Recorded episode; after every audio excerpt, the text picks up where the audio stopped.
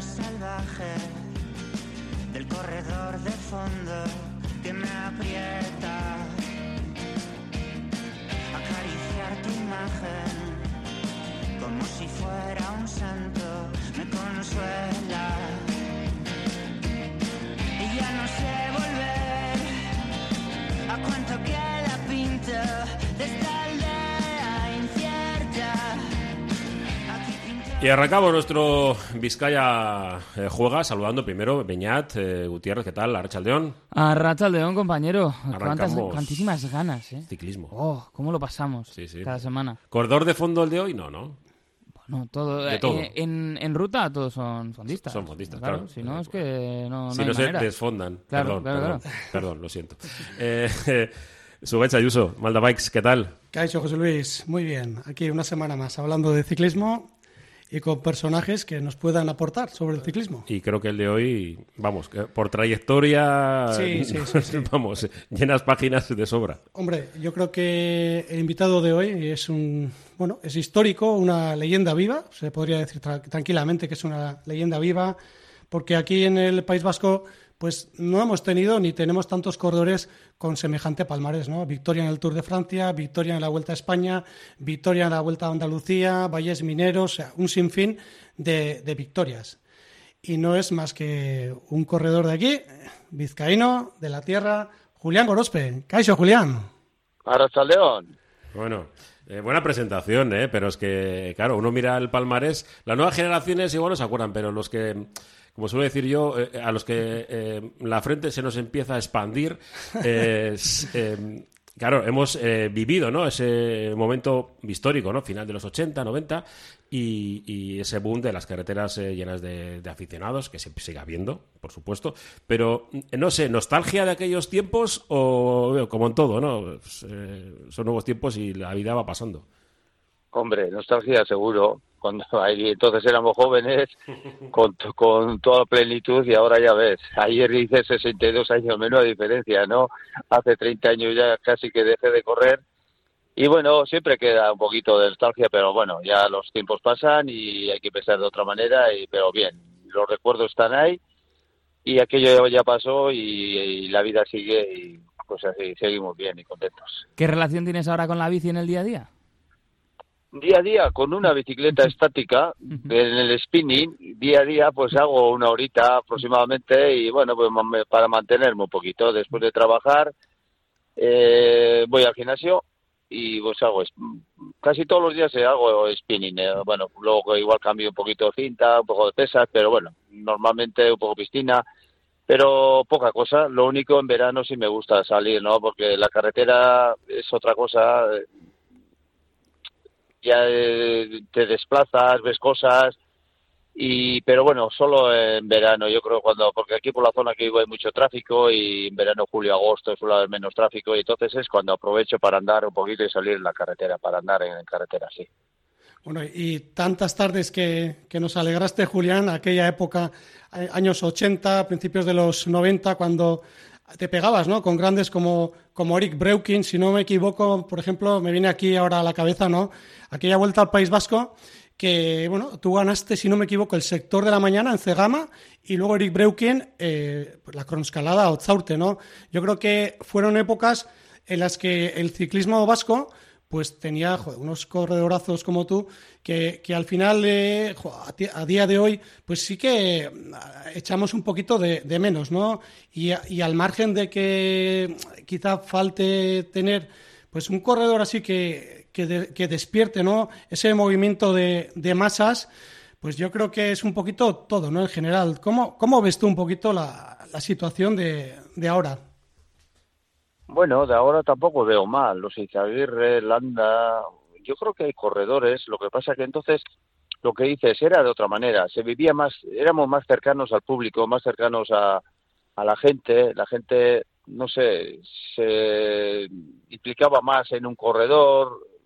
Ahora, pues, bueno, es diferente, los mismos corredores, ¿no? Ya van a equipos extranjeros, ya se alejan un poquito de, de la afición y luego el mismo día de el de la carrera pues se meten en los autobuses, ya no salen, ya no, no hablan tanto eh, con el público.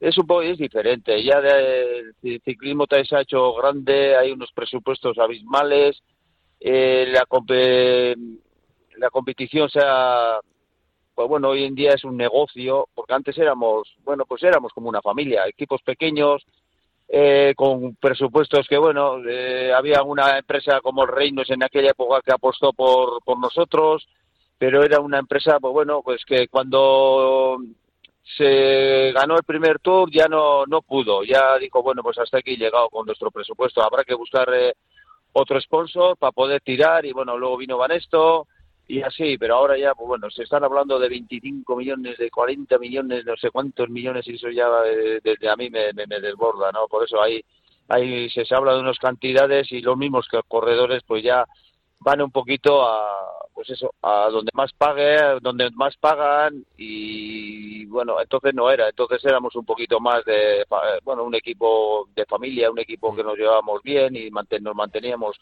pues en el caso mío no que eh, de empezar y acabar en un equipo Indurain lo mismo y muchísimos corredores así empezar y acabar en el mismo equipo. Lo que ahora pues no ya no pasa eso. Eh, estamos hablando, eh, claro, yo, yo también recuerdo, estoy un poco volviendo un poco al un flashback, em, la globalización ahora del, del- del ciclismo hasta el punto de que eh, había ciclistas, o eh, en aquella época, que decías que eh, eh, eh, sería incomprensible ver un australiano, un, había sido americano, sí, pero sol- solo de Colombia. eh, eh, que te venían puntualmente, ¿no? Por así decirlo. Y ahora, eh, claro, eh, hemos hablado con directores deportivos que eh, nacionalidades puede haber ocho, nueve, eh, el idioma oficial eh, es el inglés Diferentes continentes, naciones, etcétera. y también el calendario. Eso ¿no? es. Sí, efectivamente. Porque- el, calendario, el calendario es increíble.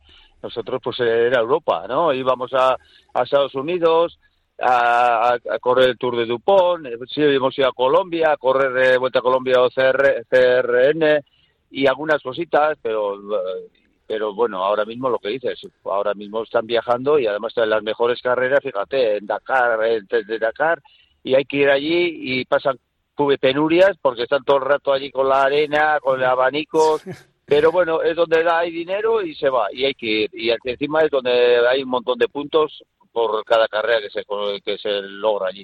Por eso ha cambiado todo. Si el dinero, como en el fútbol y como en todos los lados, yo creo que ya es un poco de negocio y donde más paga, paga se va. Y ahora, pues sí, ahora ya no es Europa. Antes eh, lo, lo mismo que habéis dicho. Antes el idioma oficial era francés en el ciclismo y ahora es inglés. eh, Y ahora el que no sabe inglés, pues ya no, no, se- no se desenvuelve en este mundo. Una transformación que has podido ver en, en varias etapas, ¿no? Primero en esa etapa como ciclista y después en esa etapa en la que cambió también muchísimo el ciclismo cuando eras eh, director de Euskaltel.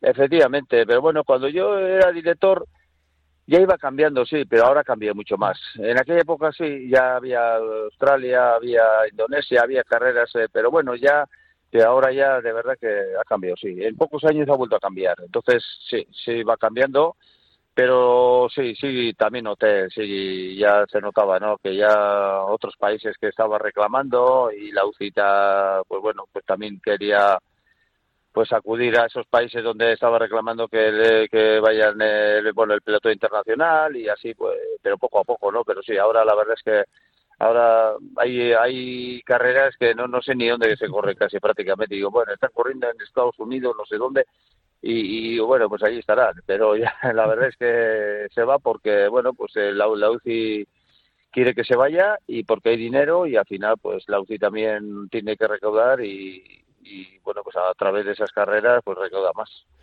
Eh, Julián, eh, cambiando un poquito del tema este, ¿no crees que también a lo mejor ha habido un cambio en cuanto a los corredores?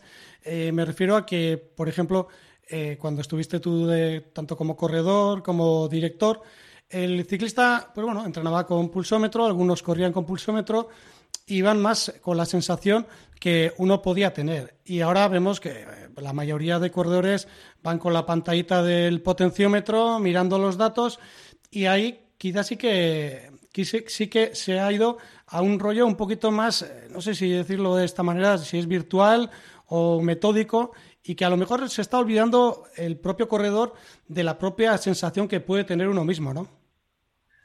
Bueno, las sensaciones eran las mismas en las piernas, me imagino, porque las piernas cuando duelen, duelen, y cuando el pecho ya no puede más, pues tienes que levantar el pie. Pero sí, lo que dices, sí ha cambiado, que totalmente. Ahora ya eh, tu, tu cuerpo está con- controlado a 100%, lo que nosotros no, no sabíamos esas cosas. Nosotros íbamos a tope y cuando no podíamos nos quedábamos y a base de carreras cogíamos la forma y cuando nos veíamos que estábamos bien, pues eh, mira, pues ahora estoy bien y, mira, estoy ganando una carrera o estoy ganando una vuelta, jolly, pues mira qué bien, porque me, me he sentido bien y encima la carrera o el recorrido me ha favorecido. Y mira, pues me, y además esta zona por el- por la climatología me, también me viene un poquito a mi medida, como en mi caso, ¿no? La Vuelta al País Vasco, Andalucía, al principio de temporada, rendía mejor que luego en verano, pero ahora no, ahora lo que dices, ahora ya va, eh, se programa una carrera y esa carrera ya tiene que estar, el corredor está al 100%, porque, bueno, pues eso, se controla con el pot- potenciómetro, eh, la cadencia, las horas de entrenamiento, medi- bueno, pues con los médicos eh, también eh, les ayudarán en todo el sistema para que sus valores estén eh, a 100%. Por eso, hoy en día, lo que hemos dicho, ¿no? Cuando hay presupuesto se puede hacer eso y mil cosas. Por eso, antiguamente no había dinero ni para un médico prácticamente. Nosotros no teníamos ni médico y íbamos un poquito por las sensaciones, pero ahora ya pues hay médicos, hay mil cosas dentro del equipo eh, que, que en nuestra época no había y por eso el corredor está muy controlado y además se sabe si el corredor va a rendir al 100%, lo que antes no sabíamos, íbamos y decíamos, bueno, pues vamos a ver, a ver cómo sale la cosa, pero ahora ya se sabe y por eso ahí están, ¿no? Los casos de Pogachar y todo, y de- al principio de temporada quiere estar 100% y a cada carrera que va, ataque se va, ¿por qué? Porque ya saben que el corredor está al 100% eh, físicamente. De todos esos éxitos, esas victorias que Sugay se repasaba en la presentación, si te tuvieras que dar con una, eh, ¿cuál sería? Bueno, puntualmente todas son buenas, ¿no? Yo creo que la Vuelta al País Vasco para mí en aquella época era una carrera internacional, una carrera de los que más prestigio tenía y de los que mejores corredores venían también a competir. Porque en aquella época, como habéis dicho, Breukin, Kelly, había corredores muy buenos que luego a nivel internacional y al mundial pues eran grandes corredores y luego a la, la Vuelta a España en aquella época que Inol me, me arrebató pero bueno, he conseguido, conseguido etapas en la Vuelta a España, luego pues el Tour era también un handicap, un objetivo muy difícil para los nacionales, entonces ir y ganar una etapa en aquella época pues era muy importante, aunque ahora pues ya una etapa prácticamente eh, no vale nada, eh, hay que ir a ganar y a ganar la vuelta porque se ha conseguido con se consiguió con Indurain, se ha conseguido con otros corredores, contador y tal, y entonces pues ya los objetivos son mucho más grandes, ¿no? Eh, hasta en el Tour y en todas las carreras. Por eso en aquella época se valoraban eh, las cosas pequeñas más que ahora y ahora eso pues se valora por las cosas grandes, porque bueno, porque se ha conseguido y ahora pues la gente también aspira más y eso también ha cambiado mucho la mentalidad de- del espectador, la mentalidad del sponsor y la mentalidad del mismo corredor. Si sabe que por una etapa así le, le- da una alegría, pero no resuelve nada, tiene que ir a más, objetivos más, más grandes. Pues, eh, bueno, a mí me tocó trabajar con Julián en algunas carreras en Euskaltel y me acuerdo de aquella época que, bueno, había un, mecánico en el staff del equipo que era José Nazábal, que fue un gran corredor en su época y, logró una victoria en el Tour de Francia en, en Vitoria. Y me acuerdo que había corredores dentro del, del equipo que, que le veían ahí como, bueno, no sé si decirlo así, pero como un pobre hombre, muy buen tío, pero ni sabían que, que había ganado una, una etapa en el, en el Tour, ¿no? Y sí que es verdad que yo creo que en ese momento eh, fue un poquito, no sé, la sensación que tengo yo, como el cambio, ¿no? Que vemos ahora, lo que ha comentado Julián, que ya, pues un corredor que ha ganado una etapa en el Tour, pues es como que, ah, mira, una etapa en el Tour. Y, y yo me acuerdo, jo, un, un ciclista que había ganado una etapa en el Tour era un señor, ya cuidado, ya tenía, no, ya tenía, bueno, eh, no el carnet de ciclista, tenía ya el honoris causa. Todos los que- sellos puestos que era en el muy, muy, muy ¿no? complicado. Y sí que le doy total, la total razón a, a- a Julián, porque sí que se ha perdido ¿no? un poquito el valorar el esfuerzo y, y el sacrificio que, que tiene un corredor. O sea, cualquier carrera que se pueda ganar es muy complicado de ganar, y más a día de hoy. Y encima, con el handicap, que tenemos carreras por todo el mundo, y encima el Tour sigue siendo la, la gran bucle. Entonces, Sí, yo, creo, que, también ahí- lo que dices ¿eh? es verdad eso, porque eh, los corredores, eh, los de ahora, tú le di- les preguntas eh, hace eh, X años atrás, eh, pues que corredores que habían ganado carreras importantes y ni, ni se preocupan. No, no, no les da importancia. Es como que eso ya pasó y ya no, no va de eso no, no, no me interesa. Ahora hay otras cosas que, te la, que tienen en la mano, eh, los teléfonos, los coches WhatsApp el- y cosas que se entretienen de otra manera. En cambio nosotros, como bien dices, antes comprábamos los periódicos, revistas de ciclismo, cosas y, pues eso, eh, mirábamos, joder, Dimer había ganado las clásicas, había ganado no sé cuántas carreras al año y nos, no sé, llevábamos un poquito dentro el mundillo del ciclismo y luego el hecho de, de- nos interesaba un poquito pues todos los corredores eh, de an- anteriores y de nuestra época no y eso sí que de- a mí por lo yo me acuerdo de cuando era chaval pues me- en Durango solo había una, una tienda de bicicletas. Y, y, en esa tienda de bicicletas ponían una pizarra. Una pizarra eh, que escribía él, porque oía la- por la radio, íbamos todos, después de la escuela íbamos allí a, mirar a ver quién había ganado esa etapa de- en el Tour. Y joder, ponía primero Van Impe, segundo no sé qué, primero la montaña y tal. Joder, decíamos, "Buah, mira, hoy ha ganado Van Impe, al otro día iba de Win, en el otro Eddie Mer, mira, tal. Y pues me, me acuerdo que íbamos y nos poníamos, ahora ya es diferente, ahora ya lo- te- casi todo te tienen en la mano, pero no se preocupan de lo que pasó, se preocupan de lo suyo y un poquito día a día, ya no se preocupa, y eso es verdad, ¿eh? como bien has dicho, muchos corredores de Euskaltel no sabían que Nazaba le había ganado. ¿Por qué? Porque, bueno, pues eran eh, tampoco, y cada vez menos, ¿eh? Y, y les preguntas ahora a los de ahora que quién es Julián Gorospe y te dicen, bueno, no sé, eh, no, no, no sé ni quién es Julián Gorospe. La mayoría diría eso, porque ya hace 30 años y, y que, que estaban sin nacer todavía y no- ni se acuerdan. Y por eso digo que también son épocas diferentes y cuando ya uno, unos, cuando pasan unos años, pues nos olvidamos un poquito de lo pasado. Hmm. Bueno, pues eh, nuestra labor también eh, periodística está también en, en recordar todos esos grandes momentos, ¿no, Beñat? Que, que además eh, Claro. en las transmisiones que nosotros, eh, por mm, toco madera, eh, tratamos vi- de mantenerlas se vienen vivas. cositas, ¿no? Podemos decir otra sí, vez. en- en- Creo que vais a estar cerca, además, vosotros dos. Los que tengo aquí en el estudio, Julián. Y... Yo creo que sois un poco mayores ya, ¿no? Para acordaros de mí. No, no, a ver, yo he hecho chapas, o sea, los iturris de toda la vida, eh, con la imagen de Julián Ay, ay. y, bueno, pues Sí, un montón sí, de sí. gente, claro, evidentemente son épocas distintas y no vamos a hacer de abuelos cebolleta. Claro, es que ahora eh, los chavales, sobre todo la gente más, más joven, eh, tiene un montón de alternativas de ocio Claro. y pues no todo es correcto. Por lo menos nuestra visión nos hace decir, jo, pues que, que, que- cómo pierden el tiempo en esto, ¿no? Cuando nosotros creíamos que lo aprovechábamos. Pero bueno, son épocas distintas y bueno, pues hay que, hay que amoldarse, ¿no? Queda otra. Ugaich. Sí, que la pasión ha cambiado, ¿no? Lo que la palabra, la pasión, ¿no? Antes eh, un apasionado del ciclismo, pues lo que ha dicho Julián, ¿no? Eh, conocía corredores de otras épocas, eh, quién había ganado en el año, yo qué sé, en el año 60, eh, o sea, y ahora es más lo que ha comentado él, ¿no? El ahora, el ahora y ya. Eh, La profesionalización de, de todo, por, por desgracia. Eh, Beñat, que tenemos que despedir. Eso es, eh, Julián Gorospe. Es que ricasco por haber estado con nosotros en esta tarde chirrindulari.